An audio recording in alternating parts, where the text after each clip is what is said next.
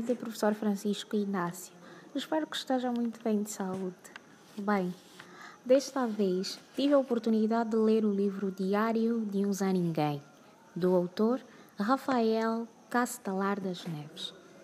Confesso que foi muito difícil fazer o resumo deste livro. Por ser um livro muito forte, é impossível ler e não se emocionar. Confesso que fiquei arrepiada e que chorei em algumas páginas do livro. Após o livro Diário de um Zé Ninguém, fala de um morador de rua que passa a receber visitas frequentes de um cidadão comum com quem conversa abertamente sobre a vida. No mesmo livro, o morador de rua conta que, na rua, conheceu mais três moradores de rua e que juntos decidiram unir-se e hoje vivem nas ruas como irmãos. E tudo quanto conseguem, repartem, não importa se é muito ou pouco. Ele conta que, durante o dia, cada um tem seu jeito e seus lugares para tentar tirar uns trocados ou até mesmo um pouquinho de comida. Mas ele diz que todos voltam e partilham o que quer que seja. Segundo o morador de rua, eles não se perguntam como é que fazem para conseguir alguma coisa. Porque, segundo ainda o morador de rua, ele diz que quem quer contar, conta. Mas ninguém pergunta nada a ninguém, porque eles sabem das dificuldades e do que têm de fazer para conseguir determinadas coisas. O morador de rua diz que para eles, o mais importante é a irmandade que existe entre eles. E tem mais: é que ao anoitecer, eles se reúnem para juntar e dividir o que conseguem durante o dia para assim fazerem o jantar. O morador de rua diz que é muito difícil viver nas ruas. As pessoas os maltratam sem eles precisarem fazer alguma coisa. Ele diz que em um lugar tão movimentado, eles são invisíveis. Ele diz que podem até ter dinheiro e tentar entrar em uma loja para comprar qualquer coisa, mas são logo escorraçados como se fossem animais ferozes. é incrível, pois nem animais merecem ser tratados desta forma. O morador de rua diz que comer no lixo não é uma vontade, mas sim uma necessidade.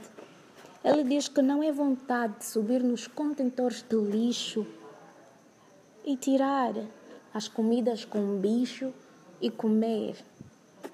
Em uma das páginas do livro, o morador de rua conta que, uma vez, eles a dormirem em frente a um estabelecimento, um casal jogou um balde de água a ferver, bem aonde eles estavam a dormir.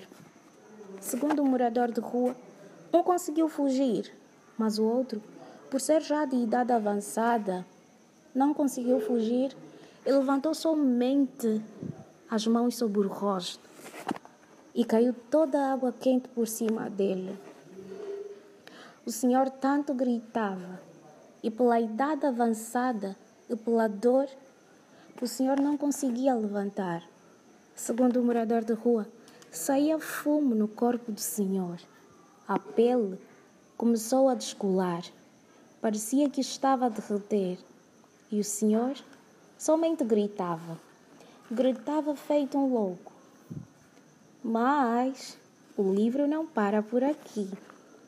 E é por isso que eu convido a você, caro leitor, a ler esta mesma obra, pois ela proporciona ao leitor reflexões sobre a vida real em um nível mais humano que podem mexer consigo, com a maneira que lida com a sua própria vida e, quem sabe, com as vidas ao seu redor.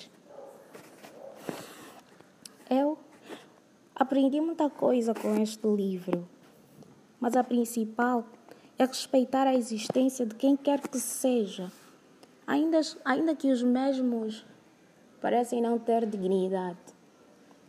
Neste livro, também aprendi que ninguém é melhor que ninguém. e que precisamos tratar todos por igual, pois o dia de amanhã pertence somente a Deus. E aprendi também que, se não pudermos ajudar essas pessoas, ao menos, ao menos não lhes façamos nenhum mal. Já para terminar, em uma das páginas do livro, o morador de rua diz o seguinte: Existem lugares bonitos que se tornam feios, e existem lugares feios que se tornam bonitos. Professor, com isso eu pude aprender que, por mais riqueza que nós tenhamos, se não tivermos amor no coração e empatia com as pessoas, de nada nos serve riqueza, pois a maior riqueza que um ser humano deve possuir é dar amor a quem quer que seja sem se importar com a raça ou classe social.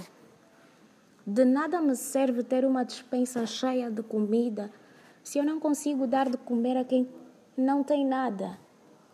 De nada me serve tudo o que sou se eu não consigo olhar no olho do meu vizinho, ele desejar um bom dia de coração puro e sorriso sincero. E é bíblico.